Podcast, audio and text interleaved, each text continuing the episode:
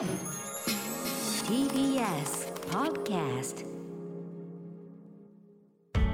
発信型ニュースプロジェクト。TBS Radio 905-954荻上チキ。セッション。発信型ニュースプロジェクト荻上チキセッション。荻上チキと。南部ひろみが生放送でお送りしています。ここからは特集メインセッション。今日のテーマはこちらです。メインセッション。探求モード新型コロナ対応オリンピック開催の是非などで論戦へ2年ぶりの国会党首討論を速報。国会の国家基本政策委員会では現在2年ぶりとなる党首討論が行われています。立憲民主党の枝野代表日本維新の会の片山共同代表国民民主党の玉木代表共産党の志位委員長が合わせて45分菅総理に新型コロナ対応やオリンピック・パラリンピックの開催の是非などについて正します。2年前の党首討論では当時の安倍総理に対し枝野代表らが森友加計問題についての疑惑を正しましたが安倍氏は枝野氏の質問の倍近くの時間を答弁に割き議論が深まらないまま時間切れ。党首討論の意義自体が揺らぐ結果となっただけに2年ぶりの党首討論の行方が注目されています。はい。さっき党首討論を見たらあの菅さんが原稿を読みながら何か答えている場面だけを見て戻ってきましたけれども どんな内容になっているのかということ。今日はまずですね、党首討論持ち時間が立憲民主党枝野代表の30分。その後日本維新の会片山共同代表の5分。国民民主党玉木代表の5分。そして最後が日本共産党の志位委員長の5分間ということになります。では今日の党首討論の模様早速聞いていきましょう、はいえ立憲民主党の枝野代表の質問から抜粋してお送りしていきたいと思いますまずは、えー枝野代えー枝野立憲民主党代表と菅総理とのやり取りです立憲民主党代表、枝野幸男君。えー総理お疲れ様でございます。今年は1月20日に東京で緊急事態宣言が発令され、3月21日まで約2ヶ月半続きました。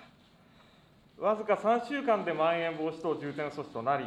さらに2週間で3度目の緊急事態を出さざるを得なくなってしまいました。6月20日まで数えると約2ヶ月です。今年に入って、法令に基づく自粛などの要請が出されていなかったのは、わずか3週間21日間。やはり3月に解除が早すぎたのではないかと、私は思わざるを得ません。総理、第5波は絶対に防がなければなりません。ぜひ同じ失敗を繰り返さないために、3月の解除が早すぎたということの反省を明確にした上で、同じ間違いをしないために、私たちのような厳しい基準を明確にすべきだと思いますが、いかがでしょうか？菅義偉内閣総理大臣。まあ、政府として、この緊急事態宣言やまん延防止等、この措置を講じについて、専門家の先生方の委員会にかけて決定をするわけであります。そうした中で、結果としては、今、枝野代表が言われた通りになっているわけですけれども、まあ、せっかくの機会でありますから、私自身のこの新型コロナに対しての考え方を明快に述べさせていただきたいと思います。国民の皆さんが一番心配しているのは、やはり病床の逼迫状況、そこに陥ることだろうというふうに思っています。今申し上げましたけど、世界のさまざまな国でロックダウンを行ってきました、新型コロナ対策。まさに外出を禁止する、そういう厳しい措置が行ってきた国々でも、結果として収束させることができなかったんです。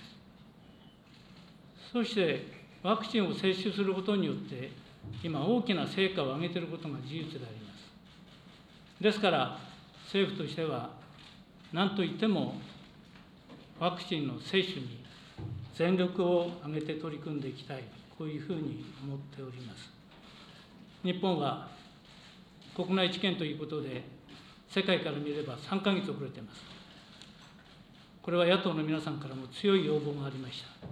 そういう中で国内治験をやったということ、中で3か月遅れてるわけですけれども、しかし、国民の皆さんの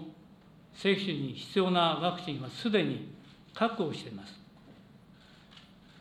ワクチン接種を全力を挙げて取り組んでいきたいというふうに思っています。まさにワクチン接種こそが切り札だというふうに思っております。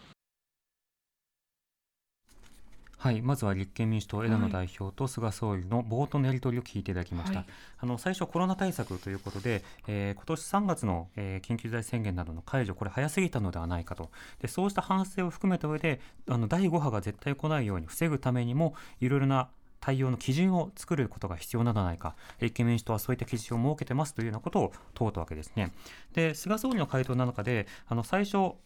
あの枝野代表は言われた通りの状況になってますというふうに答えたのは、あのちょっと親と思ったんですけども、要はあの解除が早すぎたということを暗に認めたようなやり取りなのか、まあ、そのあたりがその明快に答えるとは言ってたけれども、その明快にそこがちょっと分からなかったので、あのどういう考えなのかなということはさらに聞きたいんですが、その後いくつかのポイントを言ってましたね。あのとはいえ専門家の意見を聞いた上で対応しているんだということ、また海外でロックダウンをしている国などでもコロナを防ぎきれていないのだということ、一方でワクチンというものが今接種が始まっていて、それがあの、まあ、一定程度うまくいってるのではないかと。そしてこのワクチンという切り札をこれから活用していくんだということを言うことによって、暗にワクチンで第5波を防げるのではないかというような、まあ、そうした認識、見解を示したということですね。では続いてもやり取り聞いていただきたいと思います。枝野代表と菅総理のやり取りです。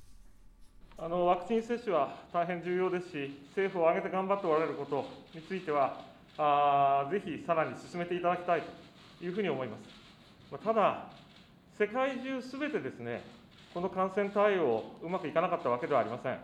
予算委員会などでも何度か申し上げてきましたが、ニュージーランド、オーストラリア、そして台湾、台湾はあ最近になって一度、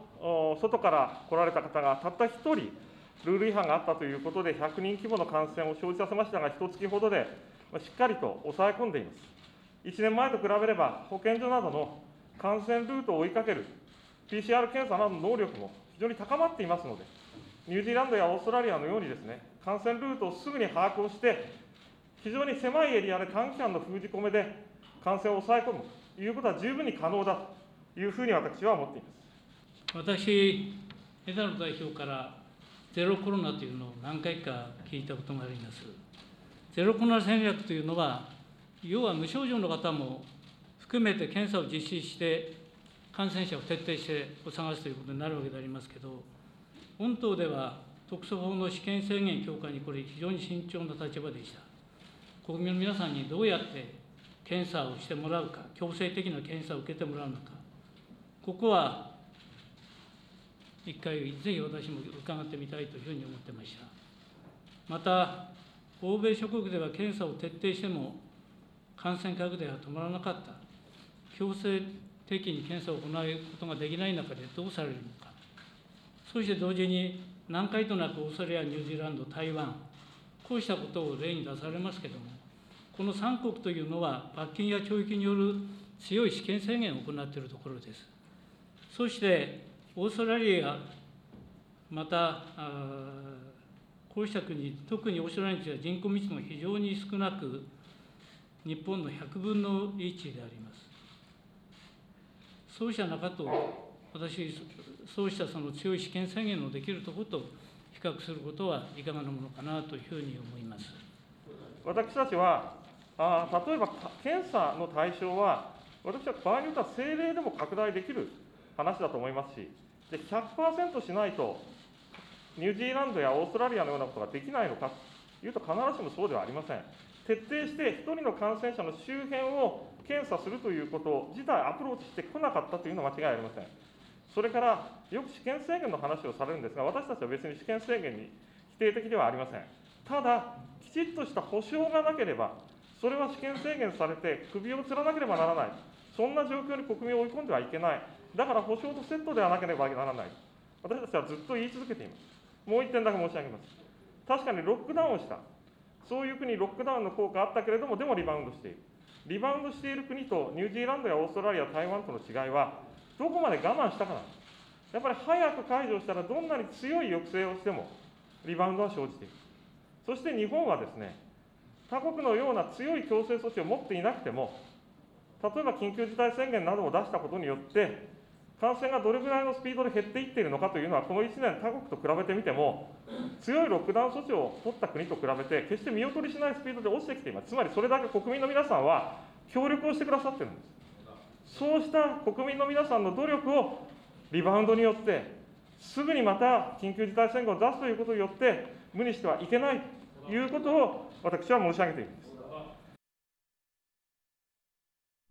今日の党首討論、立憲民主党の枝野代表と菅総理のやり取りを聞いていただきました。枝野代表の方からはですね、あの台湾やニュージーランドなど他国の対応などをまあ引き合いに出しながら、うんえー日本でもさらなるその検査の拡大と、それからそのオリンピック・パラリンピックなどの問題もあの当然関係してくるので、えー国民の命と健康を脅かすような事態をそもそも招かないようにしてほしいというような、そうしたような要望、質問がありました。それに対して菅総理は、あの枝野代表はしばしばゼロコロナと言うけれども、ゼロからのゼロコロナというのは、感染の徹底と、そして感染していることが確認された人の隔離を徹底することなのだと。しかし、これは試験制限に関わる部分であって、この点についてどう考えているのかというような質問があったということですね。おそらく菅総理はこれを質問することによって、野党側の矛盾をつくのだというようなことで準備していたというふうに思うんですけれども、あのその試験制限というものが、直ちに NG だということになるのか、試験制限を伴う議論だから慎重にしなくてはいけない、そして試験制限を行うのであれば、それに対する保証を行うのかという、その温度感や程度などによっても異なるわけですよね。うんうんそこについて枝野代表の方からは、えー試験制限を行ったとしても保証をしっかりと行うことが必要だしあの完全なる権限をすべて奪うというものが全員に必要かというとそこそういうことは言ってないのだというようなやり取りが、まあ、重ねられていました。さてこの、まあ、実際に、えー試験制限の論点というものをどうするのかというのはとても重要ではあるんですけれども他方で今でもあの感染確認された方は自宅にいてくださいというふうに要請しているような状況があるわけなのでですね。えーどの程度の試験制限の議論をじゃあ今の体制についてあの行政の方で行っているのかということもさらに問われるような部分でもありました。では続いて聞いていきましょう。枝野代表と菅総理との引き続きのやりですそれではオリンピックに関連してお尋ねしたいと思います。総理は月曜日の参議院決算委員会で、国民の命と健康を守るのは自分の責任で、それがオリンピック開催の前提条件である。その前提が崩れたら行わないとおっしゃられました。大変勇気ある。しかし、当然のご発言だというふうに思います。国民の命と健康という観点から、私は最大のリスクは、開催を契機として国内で感染拡大を招くということだと思っています。総理の言う国民の命と健康を守るとおっしゃるのは、大会参加者などによる直接的な感染拡大だけではなくて、当然のことながら、開催を契機として国内で感染が広がる。それが国民の命と健康を脅かすような事態は招かない。こういうことも含むという意味でよろしいですね、確認させてください。菅総理大臣。ちょっと私自身、オリンピックについても私の考え方をぜひ説明をさせていただきたいと思います。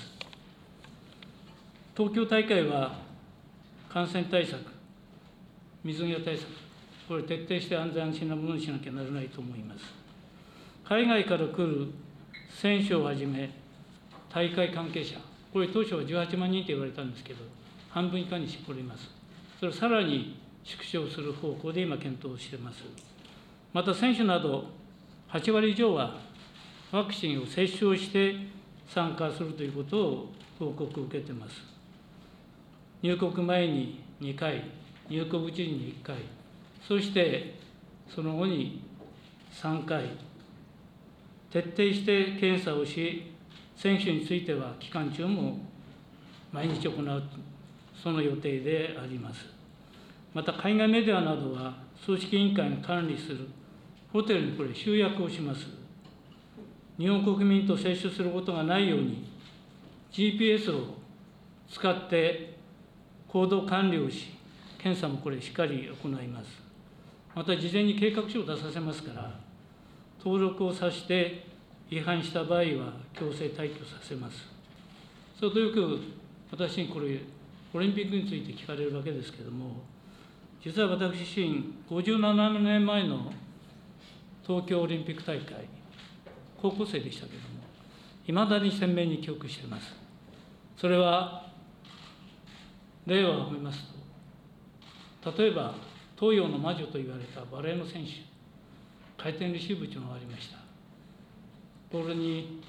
食いつくようにボールを拾って得点を挙げておりました。非常に印象に残っています。オランダのヘイシンク選手です。日本柔道が国際社会の中で大会で初めて負けた試合でしたけれども悔しかったですけれどもその後の対応すごく印象に残っています。興奮したオランダの野球の人たちがヘイシンクに抱きついてくるのを、まあ、制して。そうしたこともやはり世界に日本から発信をしたい。そうした思いであります。そして先ほど感染の話をされましたこのことにこのことについてはまさにこの IOC、IPC、そして組織委員会、東京都、国との中で、その国内基準の中であった形で方向性を6月中に決める、そういう方向になっています。そういう中でそうしたことは十分配慮される、このように思います枝野代表。あの2年ぶりの党首討論ということで、多くの国民の皆さんが、特に感染症から、そしてオリンピック開催して、命と暮らしを守れるのかどうか注目されています。総理の講談のお話は、ここにはふさわしくないお話だったんではないかと言わざるを得ません。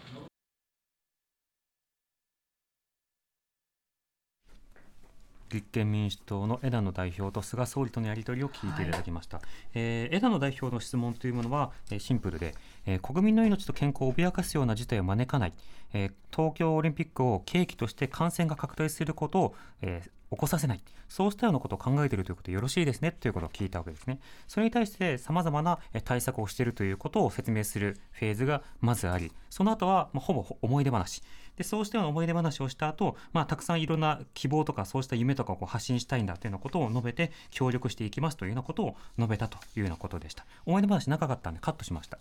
で気になったのはこの GPS を使ってジャーナリストたちの行動監視をするというようなところだったんですね、先ほどあの枝野代表のに試験整理の議論をどう考えてんだっていうことを言ったその口で、その後ジャーナリストには GPS でしっかりと監視しますのでというふうに答えているということになるんですけれどもこれあの相当危険な対応ということになると思うんですね。当然 GPS をつけるというのは一つの手段ではあります。一つの手段ではあるんですが、二つ考えなくてはいけないこと最低限あるでしょう。ジャーナリストなどの行動監視をするということは、取材活動について政府が把握をするということになるわけです。あの報道機関の関係者の取材活動を政府が把握をするというのは、相当のあの表現の自由に対する審判ということになるわけですよね。そこについてこういったような事態だから許されるというような形で、ぬるっとこういった施策が入っていることに対しての警戒感を持たなくてはいけない。またその GPS をつけるといったときに、例えばスマートフォンなど位置情報アプリを入れてくださいというものならば、大体取材関係者は、じゃあスマホを置いていくかって当然対策を取ることもできるわけですよね。足に足かせをつけてそこで行動監視をするっていうようなことをするわけではおそらくないでしょうと。なったときに、それって意味あるのって話も当然あるわけです。つまり、やるならやるで様々な監視の問題点もあるし、でもやるにしてもざるだしっていう、その論点について国会でも問われているところであるんですが、そこが今回も浮き彫りになった点ではあるわけですね。さて続いてのやり取りも聞いていただきたいなと思います。えー立憲民主党枝野代表と菅総理とのやり取りです。国会大幅延長をして、その国会の機能を十分に発揮させ、国会を挙げて新型コロナウイルス感染症という国家の危機に立ち向かいましょうよ。私たちは協力できるところ、協力してきているつもりですし、これからますますいたします。これは国家と国会としての使命だと思います。国会延長を決断できるのは、最大与党の党首である総理だけです。延長して、国会として国民の期待に応えようじゃありませんか、いかがですか。菅総理大臣。国会のことは従来通り、今、国会で決めていただきたいというふうに思います。まあ、そういう中で、今、あー残っている法案、国会に提出した法案をぜひ会期内に成立させる、それが政府の今の立場であります。枝野代表。私は東日本大震災と原発事故のあった2011年の通常国会、菅総理の下で70日間という長期延長をして、野党・自民党の意見も伺いながら対応に当たりました、大変貴重なご意見をさまざまいただきながら進めることができました。これなら秋以降、安心して暮らせる、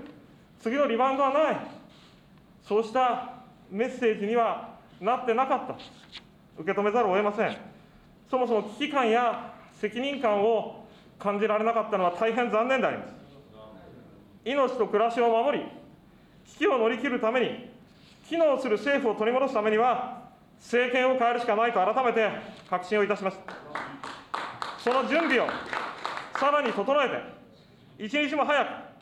命と暮らしを守る、機能する政府を取り戻すことができるよ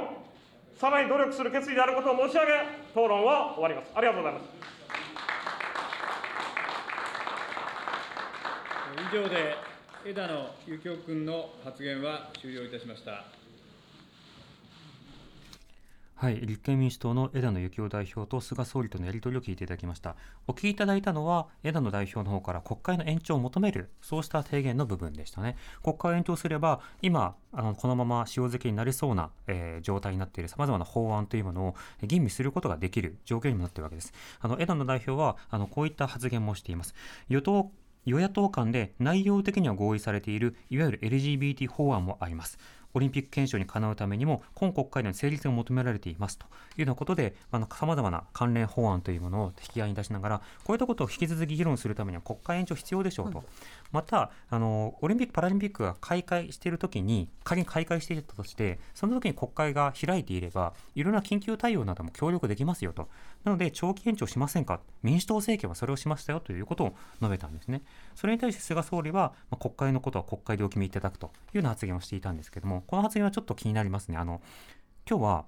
予算委員会じゃなくて党首討論なんです、はい。つまり自民党の総裁としてその場に立ってるんですよね、なのであの普段は総理としては国会のことは国会にお任せするんだが自分は自民党の総裁でもあるので自民党としてもその方が望ましいと個人的には考えてますというようなことも言えるはずではあるんですよね。そういったからといってその国会に対する介入だとはならないはずなんですけれども、まあ、この問題についてのまあ消極さというのはあったのかなと思います。一方で、え音声にはなかったんですけれども、あの枝野代表とそれから菅総理、それぞれがこういった政策をやりますというようなことをアピールしている場面というのもありました。はい今回代表質問ではなくて党首討論なので、えー立憲民主党野党としてはこれをやりますこういったような政権になり得ますというようなことをアピールする場でもあるんですね。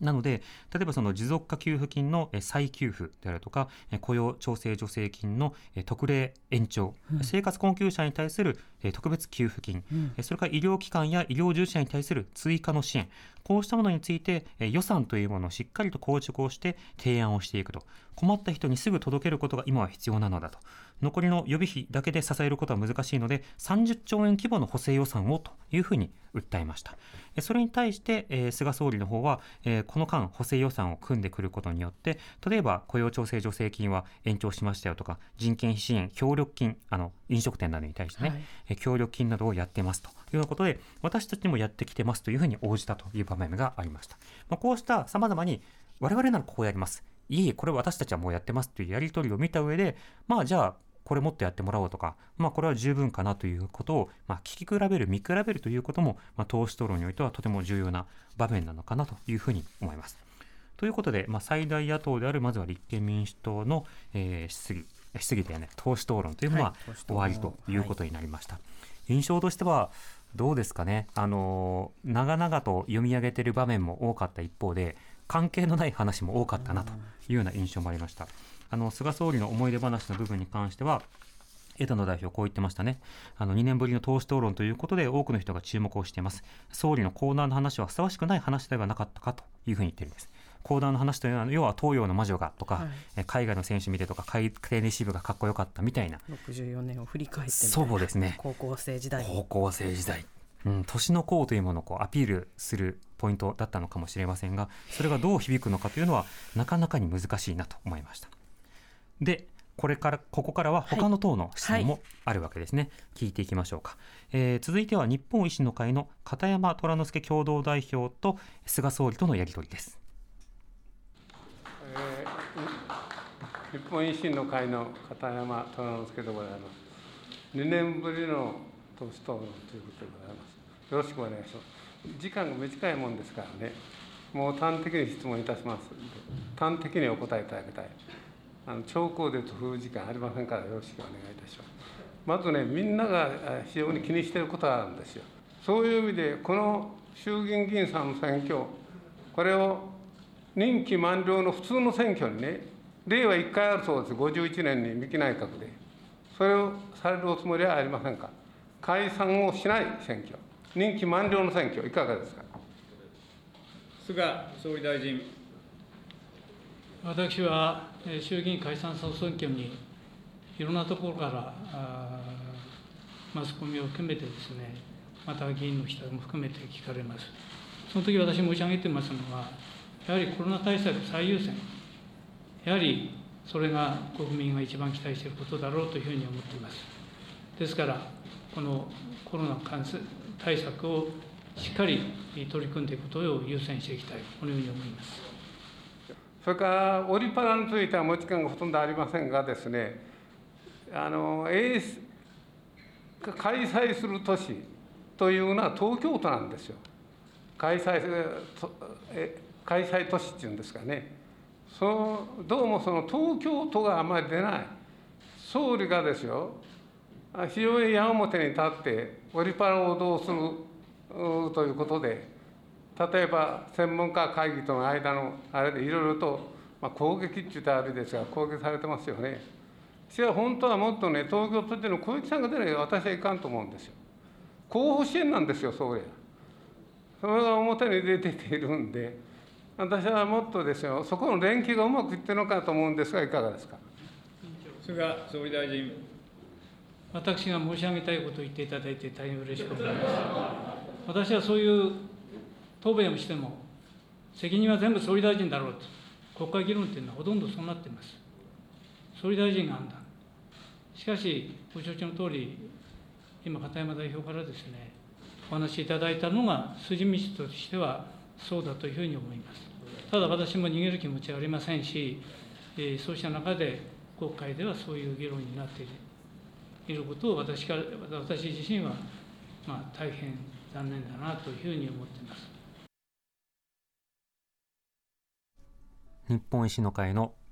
片山虎之助共同代表と菅総理とのやり取りを聞いていただきました、はい、最初に聞いていただきたのはいただいたのは選挙の話ですね。あの選挙解散総選挙ではなくて任期満了の選挙という形にしませんかというような話をした。それに対していやいや今コロナ最優先なのでという話をしていたんですよね。でその後えオリンピック・パラリンピックの話っていうことがすぐ出てきたのであのコロナ最優先って言った後オリパラの話をするとコロナ最優先じゃないことがにじみ出てしまうのではないかということでこれはキラーキラーパスなのか、それともあの何なのかということがなかなか分かりづらい。あの日本維新の会で大体あの自民党に対してあのいいパスを投げるっていう質問をすることで、あの野党を批判するポジションにあの力を注ぐことがいろんな代表質問などでもまあ、目立つわけですけれども今回どうなるのかなと思ったんですけれども開催都市は東京なのに東京の方が山本に立たないじゃないかで、総理にばっかりそうしたような批判が集中するでしょうというような質問をして、えー、菅総理が、いや、言いたいこと言ってくれてありがとうございます。会場ニヤニヤみたいな、まあ、そんな一幕でしたね。なんだこりゃっていう感じですけれども、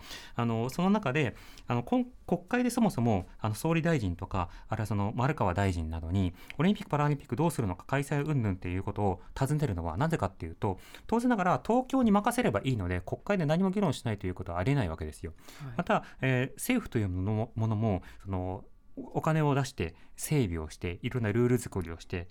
で、えー、招致にこう関わってっていうようなさまざまなそのところで政府の顔というのも出てくるわけですよね。そうすると例えば東京都が前面に出すで出てくるということなのであれば専門家の意見を聞いてオリンピック・パラリンピックがなかなか厳しいという声をいただきました。この声を東京都にお伝えしたいと思いますという形で提出をする。で別に開催をやめろっていうことは言わなくてもこういったような資料もあるしこういった実情があるのでどうしましょうかという会議の場を設定するということはここまではできるわけですよね。でまた、え、仮に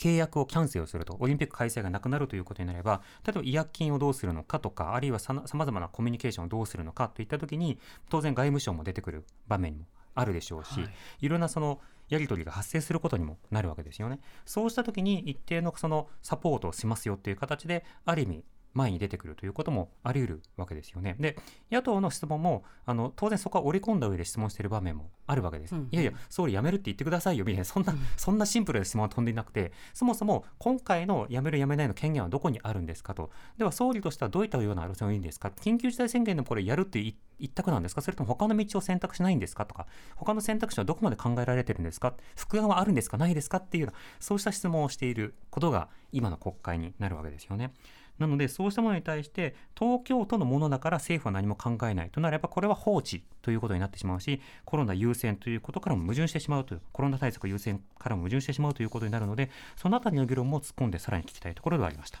さて党首討論まだまだ続きますのでご自体に続きを紹介したいと思います。TBS Radio 荻上チキセッション TBS Radio 905-954時刻は5時になりました荻上チキセッション今日の特集メインセッションは新型コロナ対応オリンピック開催のオリンピック開催の是非などで論戦へ2年ぶりの国会党首討論を速報しております。はい。というわけでここまでは立憲民主党枝野代表そして日本維新の会の片山共同代表と菅総理とのやり取り聞いていただきました、はい、えーヤジがないから失礼なんだけどああとし静かなんだけど、あの普段ならここ絶対ヤジ飛ぶよなっていうような場面、頭に浮かびますよね、はい。うん、頭の中の渦をあのたくさんのこう声が様々ね なって響き渡るるような場面も場面もあるなと思います。では続いて聞いていきましょうか。え国民民主党の玉木雄一郎代表と菅総理とのやり取りです。大事なことはです、総理、ワクチンの接種が進む段階で大型補正、大型経済対策を打ったのがアメリカなんですよ。だからワクチン接種が進むからすぐ手を緩めるんじゃなくて、そのタイミングでこそですね、我々はまあ30兆円最低やれというふうにこう、個人への支援とか打ち打ち出してますけれども、3か月前のアメリカと一緒なんですよ。このタイミングで大規模補正、経済対策を打つべきだと思いますが、総理いかがですか？菅総理大臣。で補正について、私、先ほど申し上げましたけど、おき去年の暮れの74兆円、それに基づいての3兆補正庁の今度の国会で、えー、補正補正補正として成立させていただいて、まだそうしたものがえー約30兆円、い新年度に繰り越しをしている状況でありますので、えーそうした状況を見ながら、これはあの判断することになると思います。玉木代表。総理、間違ってる基本的認識が、繰り越しが30兆あることを自慢しちゃだめなんですよ。それはもともと30補正は本来なら年度内に執行するべきもの、予備費もそうです。それを今年度に令令和3年度に持ち越して、30兆も持ち越しがあるから組まないっていうのは、やるべき宿題をしてないから、次の宿題できませんって言ってるのと同じなんですよ。で、この30万円のですね自立支援金も、新しく作りましたけど、対象者20万人なんですよ。で、今、私のところは総合支援資金をね、あと3か月、つまり20万かける3か月の60万円、なんとかね、増やしてくれないかと、延長してくれない、こういう声が多いんですよ。こういう声にぜひ総理、答えてください。過ぎております。おまとめください。申し合わせの時間が過ぎておりますので、えー以上で玉木雄一郎君の一言終発言を終了いたします。わります、残念です。えーって終わり方ですよね。国民民主党の玉木雄一郎代表と菅総理とのやり取りでした、えー玉木代表はあのまずアドリブうまいですよね。あのいろいろ踏まえた上でその30兆円まだ残ってるんでっていうことを、いややり残した宿題宿題を自慢するなんてっていう、まあ、ちょっとフレーズをあの面白く交えながら返していくしかしタイムアップなのでそれに対する切り返しに対する菅総理の答えも正直聞いてみたかったなというような場面ではありましたここでのやり取りというのはあの先ほどの立憲民主党の方でもですね30兆円というのが一つのキーワードになっていましたけれども、その追加の予算措置必要でしょうというような発言をしているわけですね。で、立憲の方で強調されていたのは、まだまだ再分配政策が足りてませんよと、現場お金足りてませんよというところを強調されてました。一方で、玉木代表の方は、そうしたようなものとも、また別の観点から再分配の中でも、特にその財政刺激の方が必要だろうと、経済に対して様々な落ち込みなどがあったりする中で、ここで一旦刺激をすることによって、一定程度ワクチンが浸透して落ち着いていったならば、さて消費だと。さて移動だということを喚起するための準備などもいろいろいるだろうという、まあ、経済論点が山積みになるわけですよね。そこについてどうかというようなことを、まあ、問うている。それに対して菅総理は先ほど聞いていただいたように、いやあの去年のあの4兆あ74兆円の経済対策をあの追加で補正して、えーその残りが30兆円あるのでまずはそれをやりますからっていうふうに回答してるんですね。ただこれは玉木代表が指摘していたようにまだ30兆円使い切れてないんですよ。でも例えばこの番組でいろんな自治体の知事の方はい。お話を伺いましたね、はい。あの埼玉それから神奈川千葉とお話伺ってきましたけれどもあのいろんな発言ありましたよ。あのそれぞれの知事から。ええ。ただどの知事にも共通してた話が一つあったんです。それは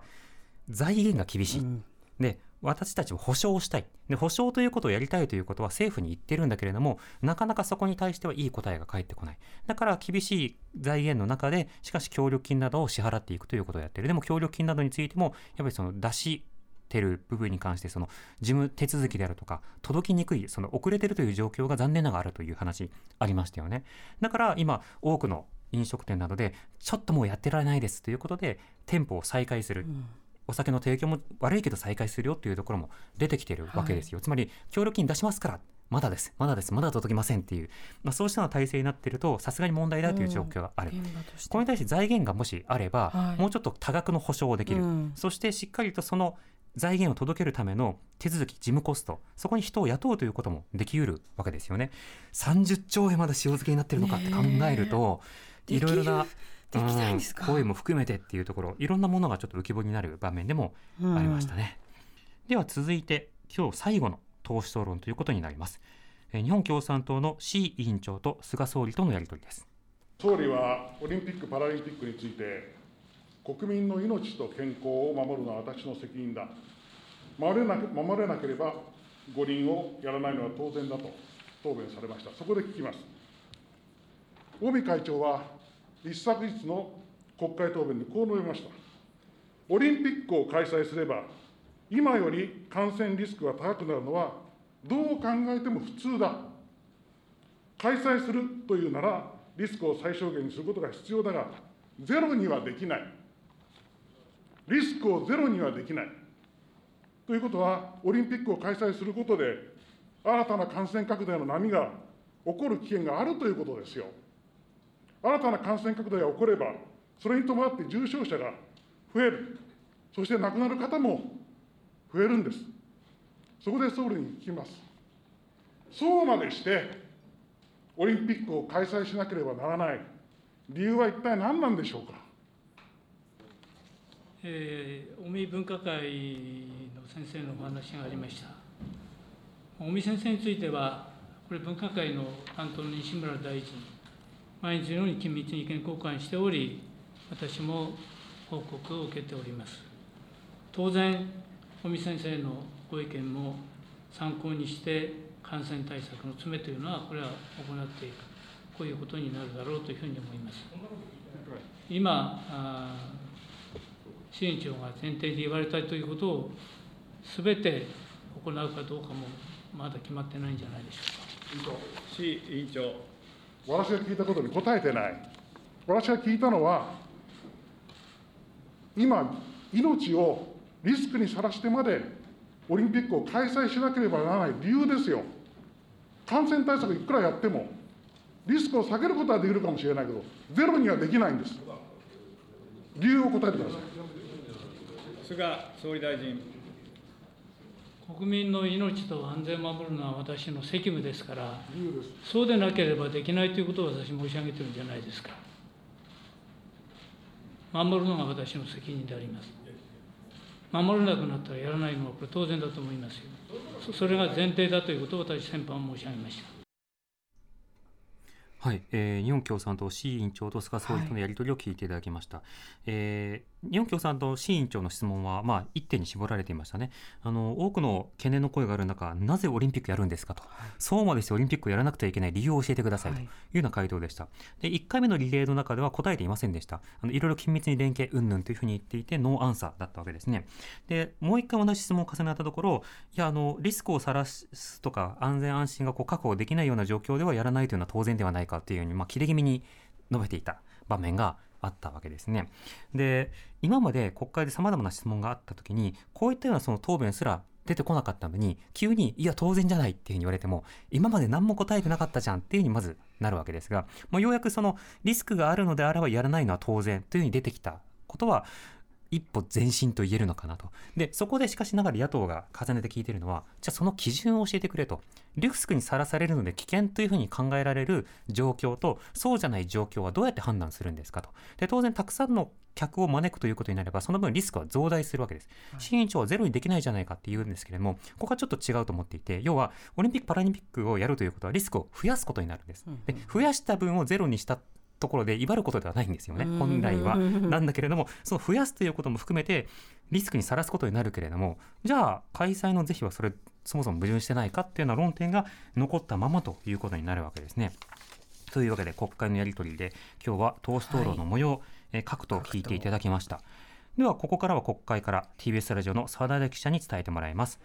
澤田さんこんにちは。こんにちはよろしくお願いします。お願いします。まず党首討論を終えました。はい、はい、率直な感想澤田さんいかがですか？まあそうですね。枝野さんに関してはまあ総理サイドはなんか言うことを準備してきたなという感じがしていて、まあ、だからといってそう議論が熟するかっていうとそういうことでもなくて、はい、言いたいことを紙として用意してきて、えー、それを一方的にしゃべり、えー、受けた体でえー、何も答えないみたいなそういう感じのやり取りだったかなというふうに、えー、思いました、うん、片山さんとかはもともと自民党の方だったりっていうのもあって、はい。まあ、Q&A が割と、まあ、こういう形でちゃんとやってよっていう感じもありました、まあ、ただ、片山さんの答弁あの質問に対しての答弁として、まあ、それが十分だったかっていうとまたそれは別問題ではあるんですけれども、はい、あの議論の形としてはああいう感じで党首討論ってやんなきゃいけないなというふうには思うんですけどもね。答えるっていうことですね。一応答えるということですね。そうですね、はいでその後は、えー、国民民主党そして日本共産党でした。はいはい。まあ、基本的に、まあ、C さんも枝野さんもそうなんですけれども自分のところの政策をまあ言うっていうことに主眼を置いているところがちょっと若干あって、えー、えー、まあそうですね、まあ、C さんは基本的にもうほぼオリパラしか聞かないっていうのは事前から言っていてっていうところはあったんですけれども、ね。はい、枝野さんに関しては、やはりまあ総選挙に、えー、の前にですね、まあ、自分たちがいかにまあ政権を取るべきかっていうところをまあ言いたいっていうのを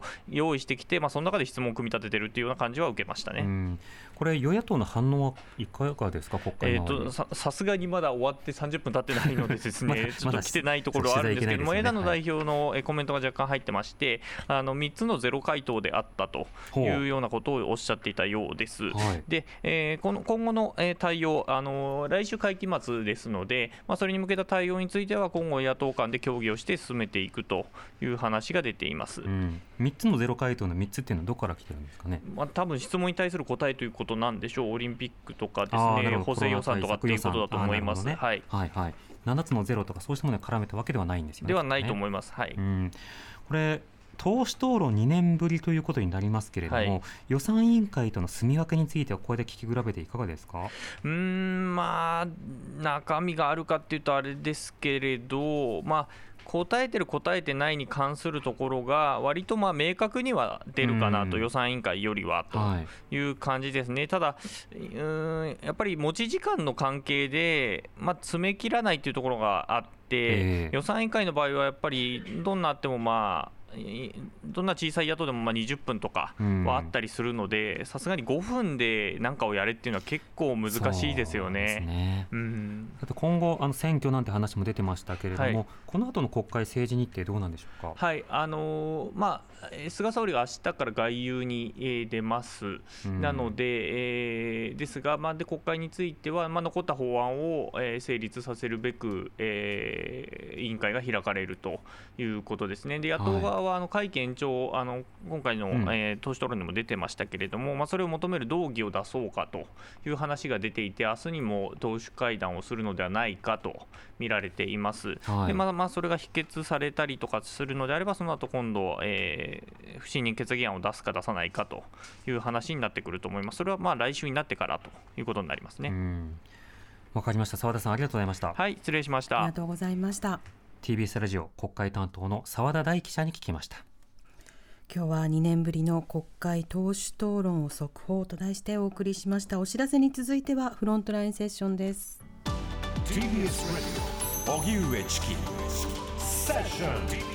オ905-954